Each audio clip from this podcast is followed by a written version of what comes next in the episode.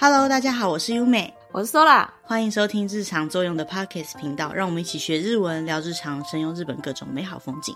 也可以一起品历史、听美食、畅聊日本有趣的话题。欢迎大家多多留言跟我们互动哦。今天我们要来聊聊现代人不可或缺的东西，应该是不可或缺吧？还是现在有人可以完全脱离这个东西？我觉得应该很少。这个东西就是社交软体。现在的人，就算你完全不用 Facebook 啊、Instagram 啊，嗯之类的，Line 我觉得也是一定会用的。还有大家可能会很意外的，像 YouTube 也算是一种社交软体。社交软体它必须要具备一些基本的要素，这个等一下我们会提到。只要具备这些要素的东西，都可以称之为社交软体。社交软体这个东西呢，在日本会有一个不同的称呼方式，他们会称这种社交软体叫做 SNS。嗯，我第一次看到 SNS 这个字的时候，我也不知道它是什么意思。它的英文是 Social Networking Service，日文念作 Social WORKING good Service。从它的字面上看起来就知道，它是社交型的，具备网络连接功能的一个服务。比较广义来讲呢，所有能够构筑社交网络的一些服务或者是网站，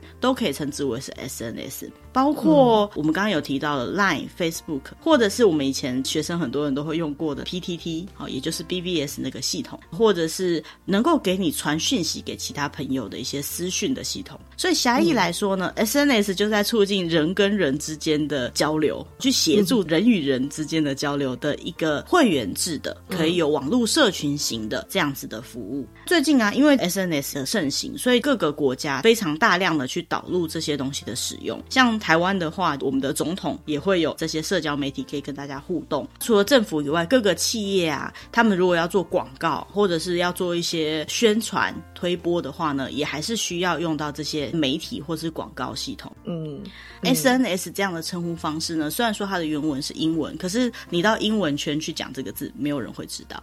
那虽然这些东西呢，不是只有日本才有，可是我们等一下要介绍的会以在日本现在正在流行的一些社交软体为主。一个正常的社交软体，它基本上会具备有什么样的功能呢？首先，第一个就是它可以让你编辑你的个人档案。嗯。再第二个就是它会有传送讯息跟接收讯息的功能，也就是类似短讯或者是私讯的功能。嗯。那第三个呢，它会有动态墙的功能。虽然说在每一个网站上面它的说法上不一样，动态墙可能是 FB 之类的。与其说动态墙，不如说它可能会有即时性，随时都可以投稿自己现在的状况或者是影片、照片之类的。好，然后再来就是。它通常会有互相追踪的功能，也就是使用者之间互相追踪的功能。那为了能够做到互相追踪，你也可以在上面搜寻到其他使用者。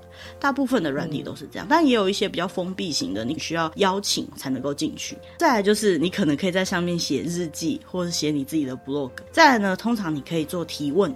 那这个提问呢，不只是针对比如说经营的这个官方去提问，最主要是可以人跟人之间互相提问题。你也可以把它想成留言的机制，你也可以回答这个留言。嗯、好，然后接下来它通常会有一个社群的功能，可以利用你的兴趣去加入所谓的社团啊、社群啊、好友圈啊之类的。好，这些都属于社群的功能，也就是说可以把人连接在一起，并且分类到某一个群组里面。那再最后一个就是问卷的功能，虽然说不是每一个网站都百分之百。问卷就是说你在上面提问，然后你让回答者可以用比较简单的方式，或者是复杂，他也可以在下面留言去回复你的问题。嗯。那接下来呢，我们要讲的是一个比较特别的资讯，这些社交软体都是怎么赚钱的？比较聪明的朋友就会想到说啊，靠广告。广告，当然是一个蛮主要的收入，也就是最早期的收入。因为一般的媒体哈，以前也多半都是靠广告得到收入的。嗯、但是后来呢，他们就慢慢衍生出一些不同的模式，比如说氪金模式。大家一定可以理解什么是氪金模式吧？哈，就是说，会员制之类的。对，他提供的服务，他提供某一种部分是需要收费的，或是他所有的服务。服务都需要收费，像 YouTube，大部分的情况下你是不用付钱的。可是你也可以经由付费订阅高级的会员去做到不用广告啊，或什么东西的。那这些东西呢，就是在它的服务之中做一个区隔，这一样也是属于让使用者氪金式的这种付费模式。然后下一个是比较特别的，可能也是大家比较没有想到的，它把它做成有点像是入口网站的感觉，让你连到其他的网站去，去跟它连出去的那个网站收费。这个感觉跟广告收入比较不一样，广告比较是单方面的投放一个广告，让大家看到这个资讯。可是它最主要是跟广告商收广告投放的那一次性的费用，像这样诱导你去点别的网站，或者是联动到别的网站去做一些活动啊，或者是一些宣传的这样的部分呢，不只是收广告的收入，它有可能会去计算你点了多少次，或是计算他有没有成功的去收集到他需要的客源，然后再决定说他们之间收入可能会是多少钱。现在不管你是停着看还是点进去看，各种方式都可以读取到你在看这个资讯的情报。嗯，好，那接下来呢，根据我们一般介绍主题的状况，我们都会讲一下这个东西的历史。那日本的社交软体呢，要推就最远的也是在一九九零年代啦，哈，就是全世界有的时候，它就大概是有那个时候呢。如果以 Windows 来讲呢，是 Windows 九五的年代，哈。现在有用过 Windows 九五的人举手。在那个时期呢，日本也是一样，它的通讯环境是没有那么进步的。那个时候能够传输的东西都是很简单的文字讯息。因为就算你有再强的内容，可是你资讯都传不出去。如果你一个网页有太多的图片，有太多的插件，跑不出来，根本就打不开那个网页。那也是因为这样的关系，所以那个时候最初代的 SNS 长什么样子呢？就是我们刚刚讲到的 BBS，也就是台湾的 PTT 那种感觉的服务，在日本他们会叫做是电子布告栏。大家可以一起看到那个网页，通常是纯文字版的，所以你的移动通常是用上下左右键，嗯、好去选择你要的东西，然后点进去，再进到下一个页面。你可以回复文字，那你的选择也通常是按 yes 或 no，就是 y 或是 n。后来在眼镜再更进步一点点，电子布告栏就变得越来越像我们现在看的网页上的模式，可是互动性还是没有办法那么及时。嗯、再来就是它通常都是会员制的，因为如果所有人都可以去写的话，网站根本撑不住，所以。掉 对，会死掉。再加上他们没有办法接应到这么多变数，所以他们通常控制流量啊的方式，去让这个电子布告栏可以正常的使用。嗯，日本最早期的电子布告栏呢，叫做 Miyuki Net。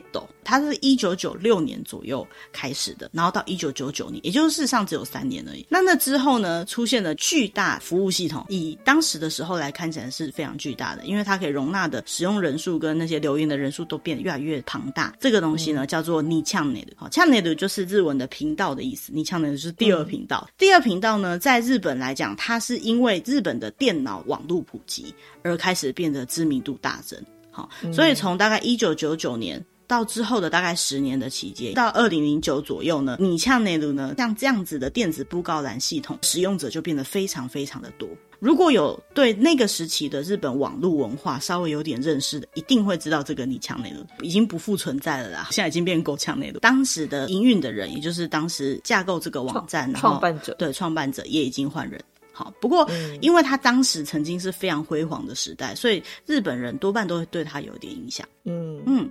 好，那接下来呢，就进到了两千年的前半。其实刚刚的电子布告栏系统也有进入到两千年的前半啦。日本的社交软体 SNS 开始正式普及呢，可以是从两千年开始算。他们通常称之为这个时代叫做 SNS 战国时期。这个时候的网络其实还算是很低速的。大家不知道有没有记得，那个是拨接的年代，很贵。拨接就是你用多少算多少，跟我们现在大部分是包月的这种方案是不太一样的。现在很少人使用电脑还去计算。你网络流量多少，去算你多少钱了？因为现在的封包就是现在的资讯都太大了，不可能去这样算。嗯、不过当时那个年代呢，不管是网络技术还是它网站呈现的技术都没有那么高，所以呢，这样子的服务也就是极限了。什么时候开始整个突飞猛进呢？就是进入到 ADSL 宽频的时代，宽频造成整个网络的速度有突飞猛进的进步。以前开一个图片可能要好几秒，甚至一分钟，有时候就出不来了，开不起来，会有个叉叉。对对对，现在小孩子可能。不知道图片开不出来会有一个叉叉的那个符号，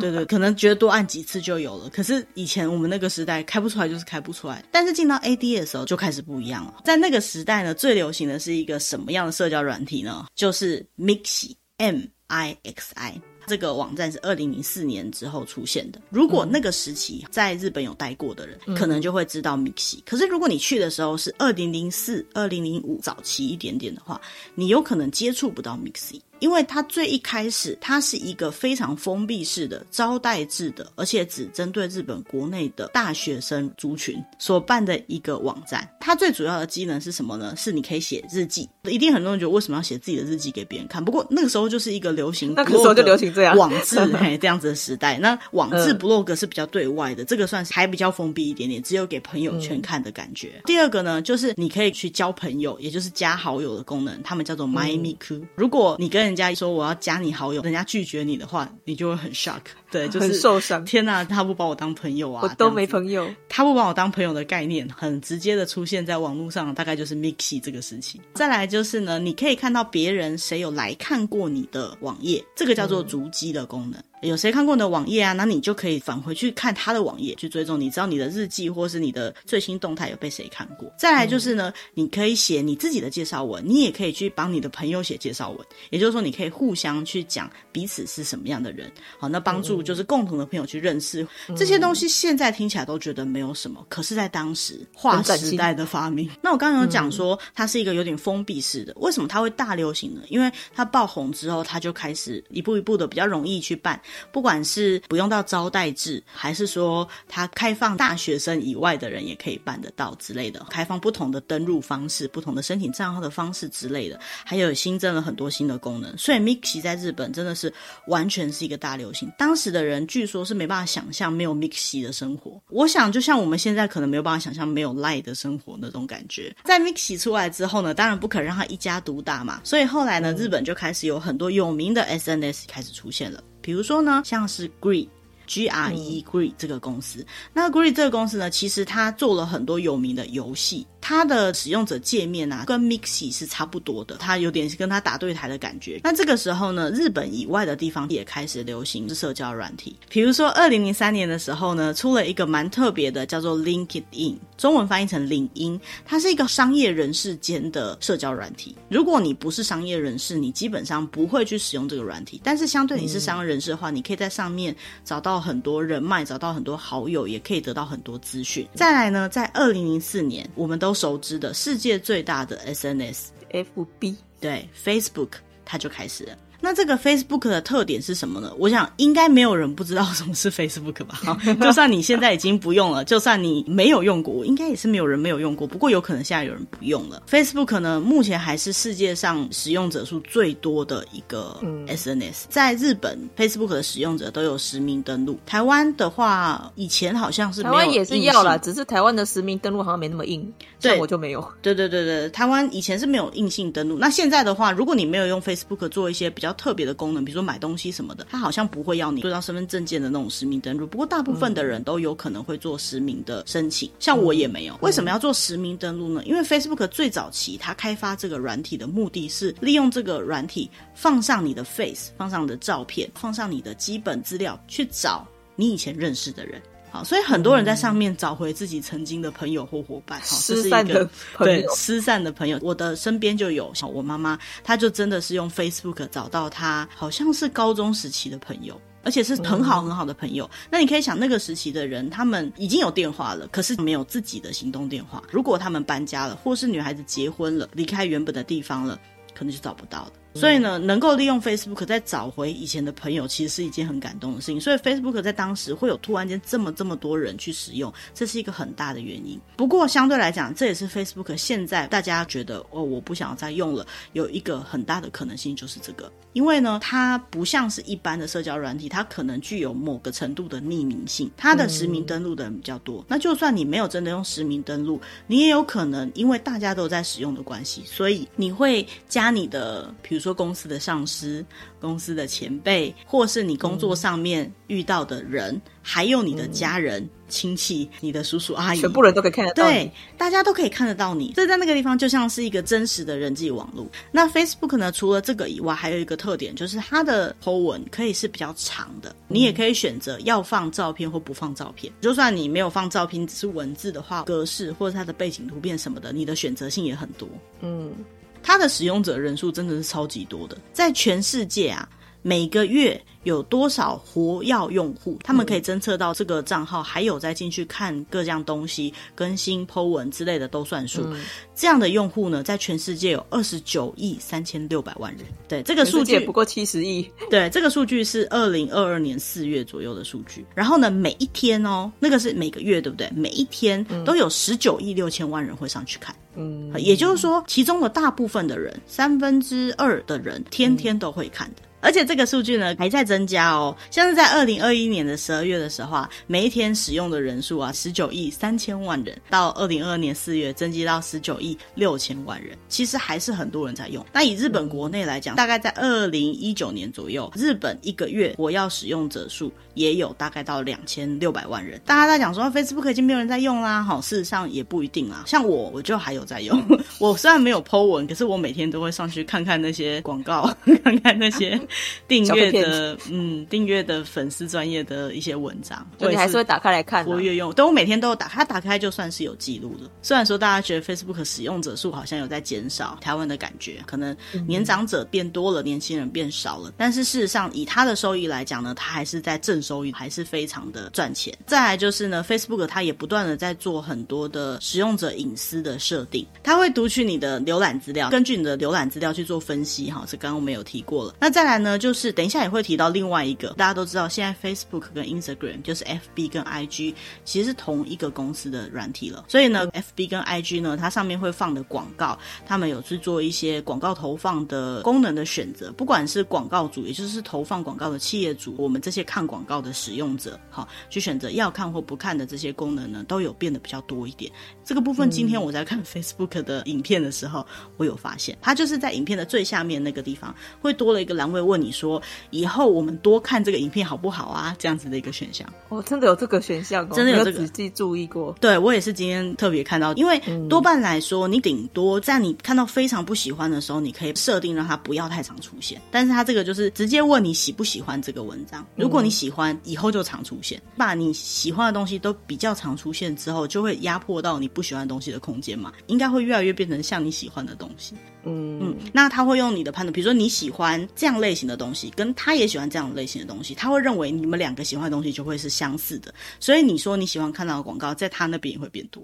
那我们再回到刚刚讲的日本的 SNS 的社交软体历史，刚刚提到 Facebook 的诞生嘛，二零零四年左右，但是这个时候的社交软体呢，它比较共通的前提就是它都是使用电脑，也就是使用网页或是软体在进行操作的，因为那个时候的手机啊，在日本他们叫做卡拉给，如果有看过那个时期的动漫或者是日剧的话，会知道说那个时期日本的手机多半是那种可以掀盖式的手机，他们叫做卡拉给。那卡拉给这样的手机呢，跟当时在台湾相同时期流行的那种是不太一样的，因为呢，它多半都是可以使用网络的。好，在那个时期，我是说它最早期当然也没有，但是它后来就可以使用了。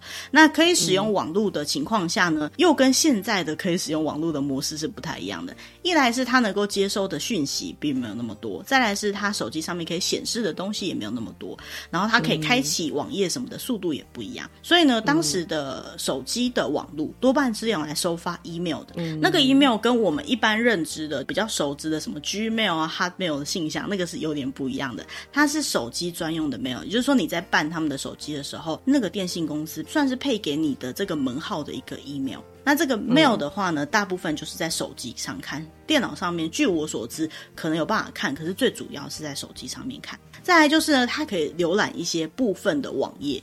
可是这些网页呢，它都必须要是手机专用的网页，也就是说它只有一部分可以看。嗯、所以在那个时期很流行，很多网页它如果想要手机也可以看，它要需要做两个版本的网页，一个是完整版的在电脑上面看的，一个是比较简化版在手机上面看的。日本的手机因为已经开始有网络的功能了，可能还是彩色的手机了，所以呢，嗯、那个时候就开始有手游了，手机游戏。嗯、可是那时候的手游跟我们现在的概念是完全不一样，他们叫做 Keitai game，跟我们现在理解的手游是不一样的，因为呢，它必须要是在手机上面可以浏览的网站的一些特殊的模式，它的操控性是比较相对简单的，但是它游戏性或者是社交性是比较高的。比如说像是占卜、钓鱼这种比较简单的游戏，就在手机上可以进行。那那个时候呢，开始发展起来的就是有一个叫做 Mobage 这样子的一个网站，还有一个叫做阿梅巴这样的网站。Mobage 是在二零零六年左右发展出来的一个网络服务。它最一开始叫做 Mobage Town，Town 就是城镇。它做了很多玩家可以对战的一些迷你游戏，大部分都是不用钱的游戏。所以所有使用者呢，他都会做自己的阿巴塔，也就是自己的虚拟角色。好，现在大家对虚拟角色应该就比较不陌生了。哦，那现在虚拟角对，就是捏脚，大家都可以做出很精细。但当时呢，比较像是纸娃娃系统啊，就是它可以用一个模组，然后套上你喜欢的头发、你喜欢的衣服。这个网站它其实非常的热门，它才开大概半年左右，会员人数就突破一百万人了。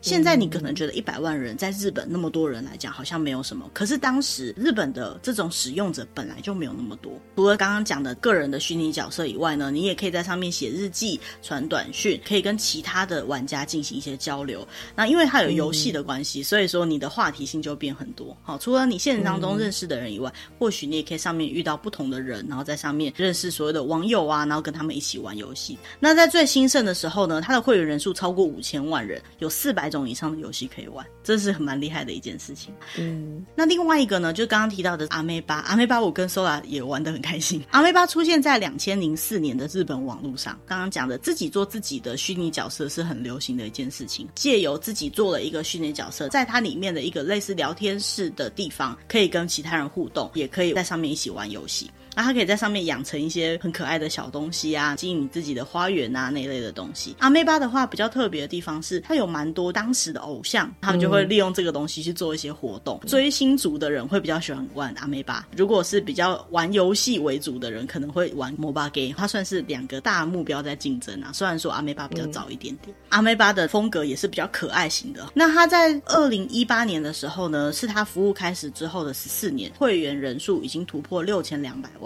在上面也可以写 blog，那上面的投稿文章数有超过二十四亿。嗯。看到这个摩巴 gay 跟 Ameba 的成功之后呢，刚刚讲到那个 Gree 也开始转换方向，就开始做一些游戏的入口网站这样子的感觉。那如果对 Gree 比较有印象的话，现在的人多半会觉得它很像是有做很多游戏的一个公司。所以呢，他们的经营方式呢，有点像是现在的，我觉得啦，有点像现在的雅虎奇摩那种感觉。就是说，其实你可以开的首页就是那里，然后你可以看到的虚拟角色，可以看到你的朋友圈，然后它也会有一些相关的，比如新闻。啊，然后会有一些商品资讯啊，什么东西。其实那个时期的年轻人就是利用这些游戏跟这些虚拟角色在架构自己的人际关系。这个时代当时也觉得永远都不会改变，没想到很快就迎来改变了。这个改变的契机呢，就是在两千年后半，几乎是科技的。转类点的一个新科技叫做智慧型手机，iPhone，iPhone，Smartphone。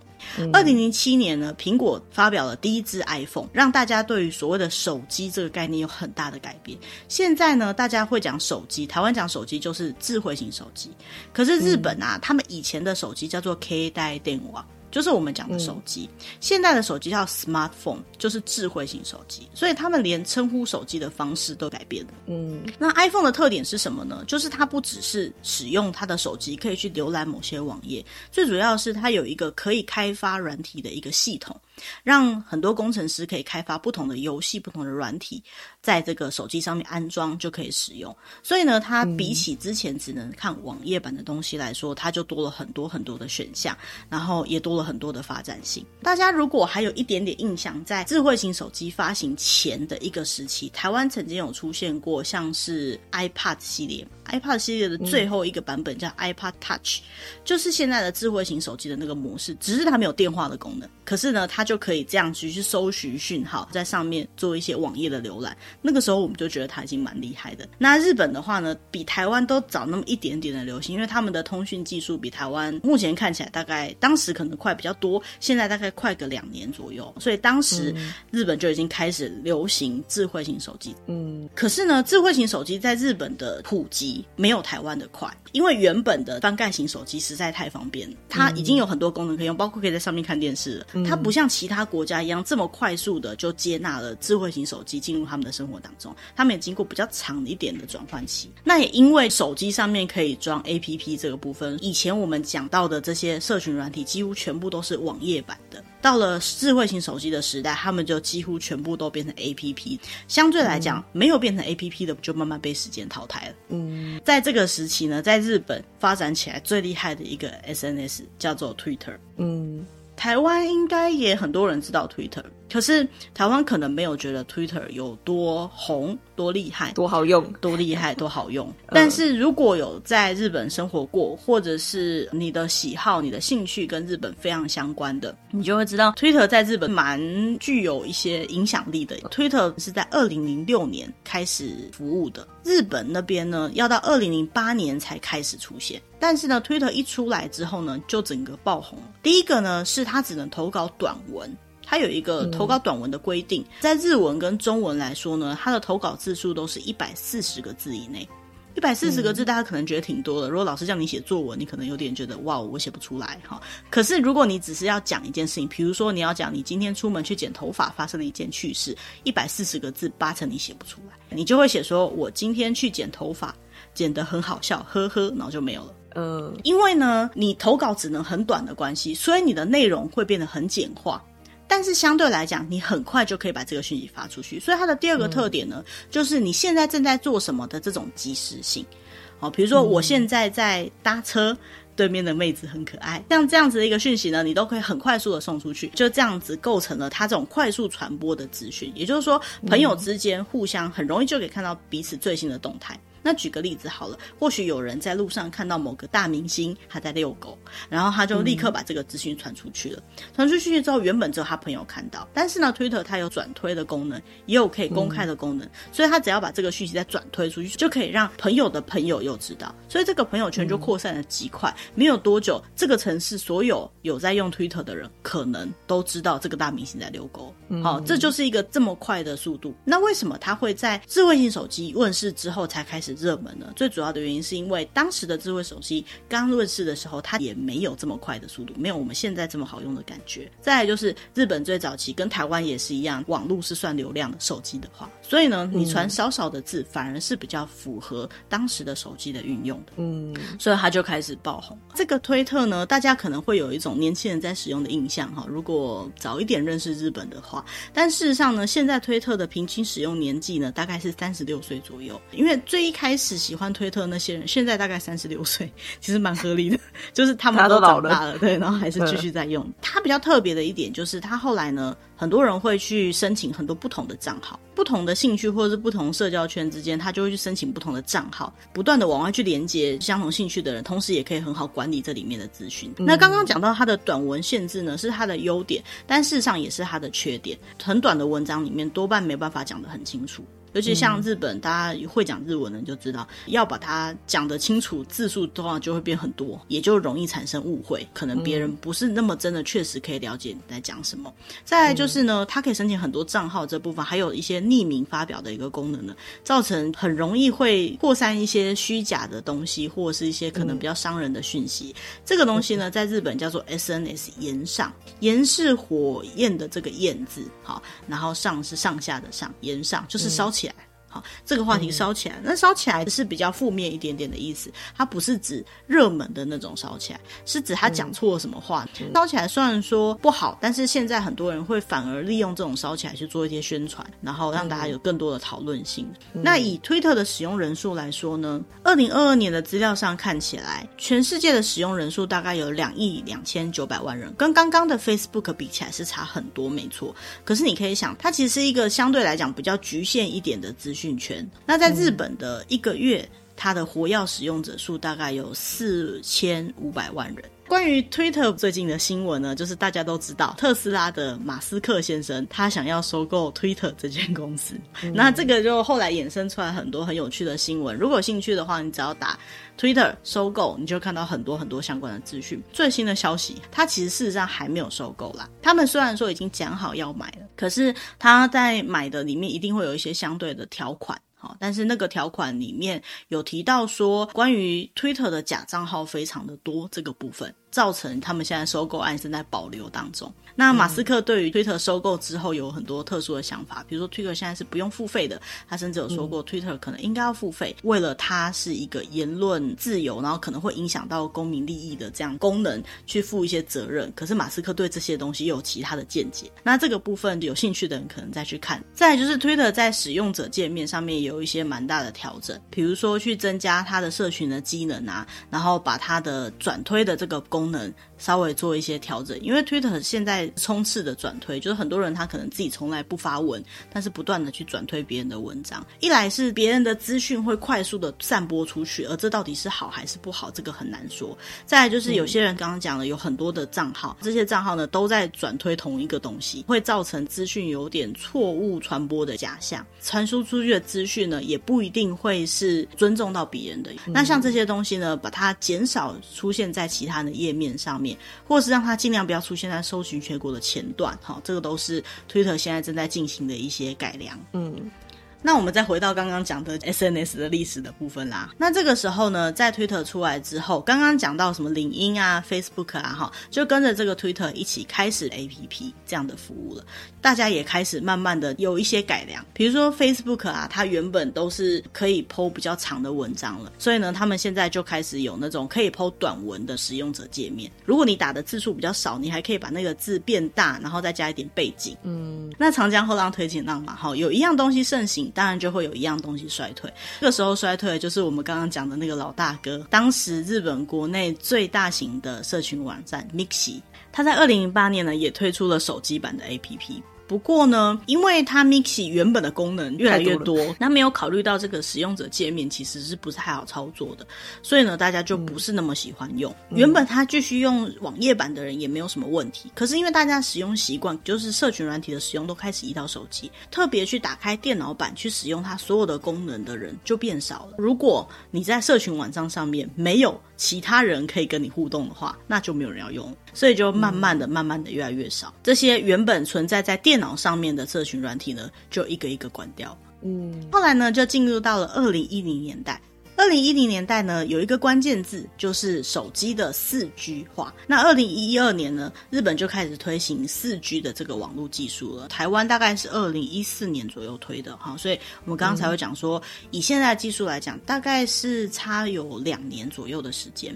不过也因为就是日本已经开始推动的关系，所以台湾在一导入四 G 之后，我们的相关的 APP 什么的要更新都变得追得特别快，资讯的量也开始变得特别的多。那在日本来说呢，那个时候四 G 化最大的改变就是它在手机上面就可以很流畅的去观看一些影片。或者是下载一些图片，图片的下载它不只是你把它存到手机里面，是你点开这个网址，它可以更快速的呈现出来。再来就是四 G 的进步呢，嗯、让他们越来越多的手机的网络流量呢改成月费制，也就是所谓的吃到饱的模式。嗯、跟之前的用多少算多少这个模式比起来，吃到饱的模式大家就更敢的去看那些影片啊，看那些照片的东西。所以这个时候呢，整个红起来的 SNS 呢，就是比如说像 Instagram。YouTube 或是 Line。首先，Instagram 呢，它其实在二零一零年推出的一个软体，最早期是照片或图片之类的 po 文，但是现在会有人有其他用途，比如说拿来做广告或者是什么东西。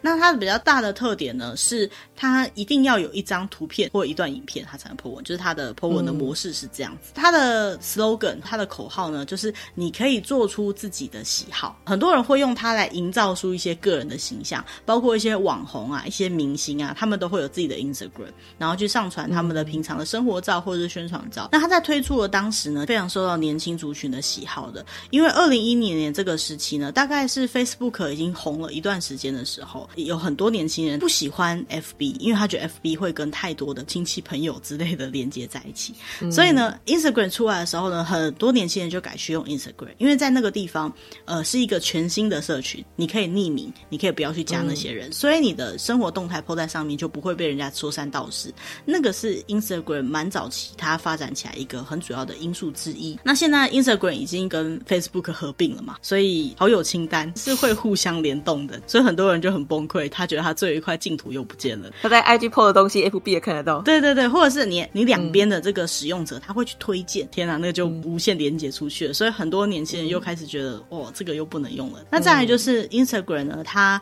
也开始去改变它的商业模式。像我就觉得它广告实在是有点多太多了。会蛮容易造成别人不喜欢使用这样子的界面。像我的经验上来讲，订阅数没有很多的情况下，大概每三四篇就会有一次广告。不过呢，虽然是这样子，但是它的使用的人数还是非常的多的。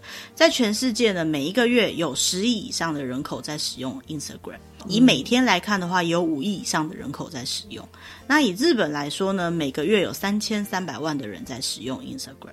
在 Instagram 的 po 文上面呢，就像 Facebook 是一样，大家很容易会使用标记的功能，就是井字号。Hashtag 对 Hashtag。那在日文呢，叫做 Tag，就是标记的意思。嗯、本来是为了让别人可以比较容易搜寻到你的文章，比如说在做一些可爱的卡通便当，标记呢放上可爱卡通便当，然后他在搜寻的时候，即使他不认识你，他也不是你的好友，也跟你一点关系都没有，因为你们都在做可爱卡通便当，他就可以找到你的图片。那这个部分呢，在很多的社群软体。都是一样的概念，刚刚的 Twitter 也有，Facebook 也有，Instagram 当然也有。那 Instagram 的这个功能呢，又特别的明显，因为它具有匿名性，所以你有可能找不到你的朋友，可是你可以找到跟你相同兴趣的人。好，所以说 Instagram 的标记功能很厉害。嗯、那在演进的过程当中，他们也特别强调了能够正确的标记这些关键字，让你比较容易可以找得到你想要看的东西。它也可以让你喜欢的关键字比较常出现在你的动态墙上。这个部分是他们要改良的。好、嗯，就像我刚刚讲，太多广告了，太多不需要资讯了，他们试着让这些东西变得更容易看。嗯，那下一个要讲的是 YouTube。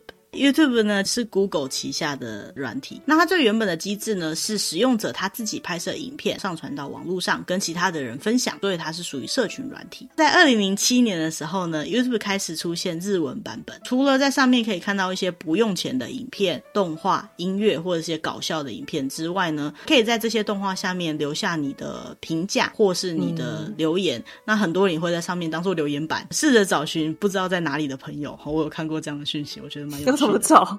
太难了吧？他就是说某某某，你有在看这篇吗？如果有看的话，请留言这样子。对，oh. 我不知道是为什么要这样子留言。我记得以前还蛮常出现的，可以自己上传动画的这个部分呢，在国外蛮多的。可是一个这么简单的界面，它相对来讲是简单操作界面呢，是不多的。而且呢，以前如果要上传动画，因为它的档案本身比较大，所以呢，各个这样子的平台呢，都会有一些限制跟要求。那 YouTube 算是第一个几乎没什么限制。好，你只要有账号，你就可以拥有自己的频道。拥有自己的上传空间的这样的一个服务，所以说呢，就造就了很有名的新兴职业，叫做 YouTuber。好，就是上传 对 YouTuber 上传影片到 YouTube 上面，变成网红，或甚至可以盈利。就算不盈利，也可以在上面得到一些名气。这个就蛮颠覆了当时想要红，可能就要上电视啊这样子的概念。哦，没有真正站上电视舞台的人呢，就有一个新的表演的空间。嗯，到前几年为止呢，YouTuber 呢都在小学生将来想要当的职业的蛮前面的几项。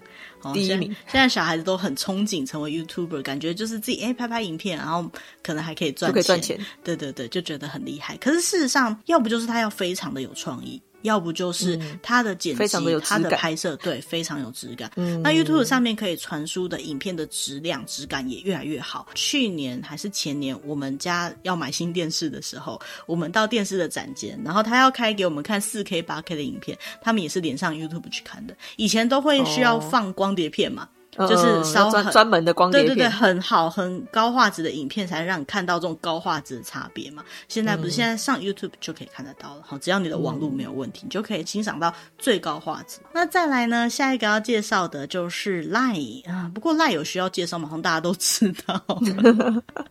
有人没在用 Line 的吗？至少都用过一次吧。在日本的话呢，是女生的使用群比较多。那使用者呢，从十岁到五十岁，我觉得可以从拿得起手机到拿不起手机。手机为止，我很少听到有人完全没有来。前几年我还听过一次，不过呢，大部分人都有，而且不管怎么样的人，他的使用频率都非常非常的高。在日本呢，每月使用人数有到九千两百万人，嗯，已经超过日本人口的百分之七十以上了。所以呢，对于日本国内的生活来讲，这大概就是一个必备工具了。嗯、我曾经想过，这个七十 percent 以上的人，也就是说还有三十 percent 的人不用、欸，诶，那他们到底是怎么生活的？不过后来想想也是有可能，他可能住山里，他可能根本就没有网络。但是七十 percent 以上的覆盖率已经是非常厉害，毕竟它是一个选择性使用的东西，还可以做到这样。最主要的原因就是因为一般使用者是不付钱的，像台湾在使用赖来讲的话，只有网路费吧，然后网路费又是吃到饱的，哦、所以等于是没有付到钱。但是呢，他现在也开始推广一些付钱给他的服务，比如说像是提供给企业用户的账号，如果你有广告推播，或者是说你是以企业用户的方式，它有一些更特别的，可以经由数据分析，或者是可以做一些。些跟消费者连接上的功能的话，这些东西就是要钱的。那再来就是呢，他们跟上时代的潮流，他们又要开始做 NFT。他不是要卖 LINE 自己的 NFT，他是要把 LINE 的功能结合 NFT 的交易模式，在上面呢去做交易，或是跟朋友交换之类的这样的功能。台湾有可能不会出现这个服务，因为应该讲说电子教育对的法规好像不是那么容易申请。然后再加上 LINE 在台湾是没有公司的哦，所以很多东西在台湾不一定。可以推广。嗯，讲到这里呢，我们终于讲完二零一零年比较风靡的这些社交软体 SNS。大家听起来应该觉得现在也就是这些啦，哈，不，现在已经有更新的出来喽。如果你还停留在这些的话，那你就快要跟不上时代潮流啦。更新的是什么呢？比如说二零二零年开始最红的应该是影片的东西来讲，应该是抖音吧，TikTok。TikTok 呢，它是中国那边开发的一个服务。那它跟 Twitter 是同样一个原理，就是它可以上传短的东西。只是当时 Twitter 是上传短文，而它是上传短的动画。嗯、它也是让大家可以记录现在这个瞬间的这种感觉。所以呢，在年轻人之间就变得非常的有人气。嗯、据说在二零一九年就已经达成十五亿次的下载。那刚刚讲的这个短片到底有多短呢？嗯、大概是十五秒到六十秒之间，也就是说一分钟左右的影片。最早期最红的是对嘴唱歌这个部分，好，就是放一个音乐，嗯、然后他就对着荧幕，然后好像对着唱的很投入，这种感觉是他最早期的这种音乐性的投稿。因为它的盛行的关系，所以就有很多人他就在上面累积了很多粉丝。所以呢，他们最近开始推行的新功能就是抖内的功能，嗯，送礼物，对，送礼物或者是打赏，对啦，中国的说法叫打赏。那下一个要讲的呢是 Snapchat。那它特别的地方就是，你已经看过的照片，或者是你已经看完的动画呢，它就会消失，这样子的一个特别，再也找不到它。所以你能够在这个软体里面做到，你的 po 文都不会留下来。所以像 Facebook 或 IG，大家都很在意那个点赞率，在 Snapchat 里面呢，你就可以不用在意这个按赞次数了，因为你看完这个投稿一天之后就不见。所以如果已经对按赞觉得疲劳或觉得很恐怖的人呢，可以考虑使用看看这个 Snapchat。那除了以上介绍的以外呢，还有蛮多新的东西，比如说在专门在分享图片或是照片，最多是大家手绘的那些绘师的图啦，哈，这个 Pinterest 算是图片型的社交软体。嗯、那其他还有很多不同的社交软体，里面有些呢是比较开放型的，有些是比较封闭式的，但是共通点呢都是进去认识不同的人，跟其他人来往交流。相对来讲，如果你不想要你的情报或不想要的资讯告诉别人，会建议大家。大家尽量不要把这些资讯上传到上面去。社群软体的进步也是有好有坏。那讲到目前为止，都是现在大家比较知道的。嗯、我们可以展望未来，你觉得接下来是什么样的时代呢？不是元宇宙啊？对，接下来应该就是元宇宙的时代。不过不管是哪一个，它都是自成系统，在一个社群里面，在一个服务里面发展出自己的人际关系。所以我那时候听到过一句话，我觉得蛮有趣的。如果你在你现在的宇宙也是边缘人的话，相信我，你在元宇宙里面。还是边缘人，我觉得我懂 这句话讲的有点，还是你呀？对，你还是你。很多人会觉得说，在网络上虚构的环境、虚构的人际关系、身份是可怕的，或者有些人会觉得不安的。可是我觉得相对来说，这个可能也是人唯一可以完全不考虑自己现实当中的状况去。营造出自己想要的形象的方法，极端一点，你可以不用考虑你的年龄，不用考虑你的性别，不用考虑你在社会上的地位。你如果觉得你是一个很有想法的人，你可以在任何一个地方发表你的想法。嗯，但相对的，他也更无所遁形，因为如果你是一个没有内涵的人的话，那你在各个地方，你还是一样找不到你的舞台，不管是虚拟还是现实，你就是你。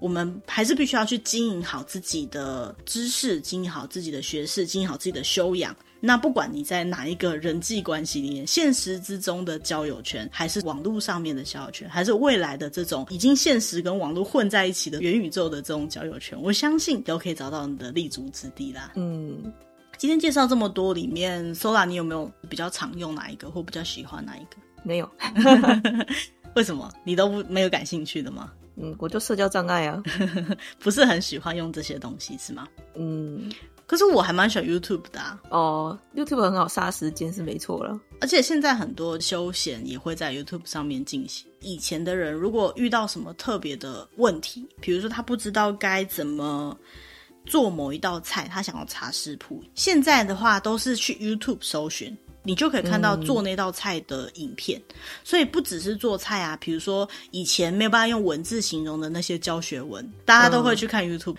还有这些社群软体，对我们人生活当中就是有这么大的影响，对不对？嗯。好，那今天的主题呢，大概就到这边了。好，那如果大家对我们今天的主题有什么意见，或者是想要跟我们分享的地方呢，也欢迎就利用我们的 SNS，不管是写 email 给我们，还是说在这下方留言，还是到我们的 Discord 的群组里面去告诉我们。也希望大家会喜欢这样的内容。那如果呢，你知道你身边的朋友可能会喜欢我们的节目的话呢，也非常的欢迎跟他们分享，或许会成为你们之间共同的话题，也说不定。今天的主题到这边，谢谢大家，拜拜，拜拜。